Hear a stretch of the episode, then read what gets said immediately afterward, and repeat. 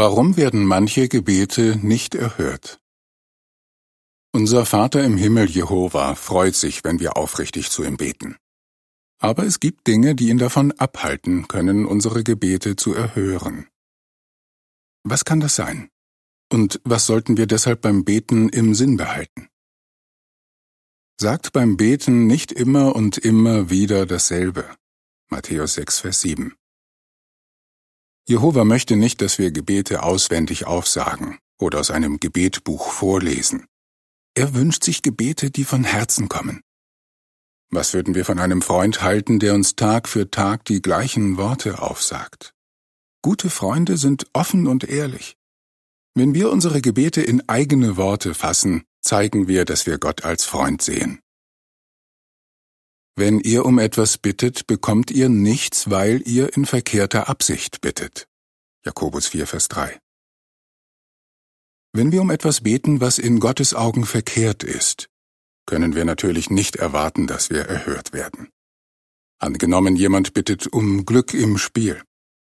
Kann Gott so ein Gebet erhören, wenn er doch ausdrücklich vor Gier und Schicksalsglauben warnt? Damit wir erhört werden, müssen wir darauf achten, dass unsere Gebete nicht im Widerspruch zur Bibel stehen.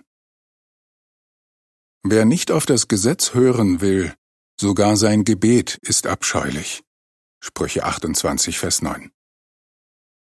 In biblischer Zeit hat Gott Menschen, die seine Gesetze missachtet haben, nicht erhört. Seine Gefühle haben sich nicht geändert. Wenn wir von Gott erhört werden möchten, müssen wir unser Möglichstes tun, so zu leben, wie es Gott gefällt. Aber was, wenn wir in der Vergangenheit große Fehler gemacht haben? Besteht dann keine Chance mehr, dass Gott uns zuhört? Doch, natürlich. Gott vergibt uns gern, wenn wir unser Verhalten ändern und unser Bestes geben, ihm zu gefallen. Ergänzend heißt es noch, Wer Gottes Nähe sucht, muss glauben, dass er existiert und dass er alle, die ihn wirklich suchen, belohnen wird. Hebräer 11, Vers 6. Beten ist nicht einfach ein Ventil für negative Gefühle.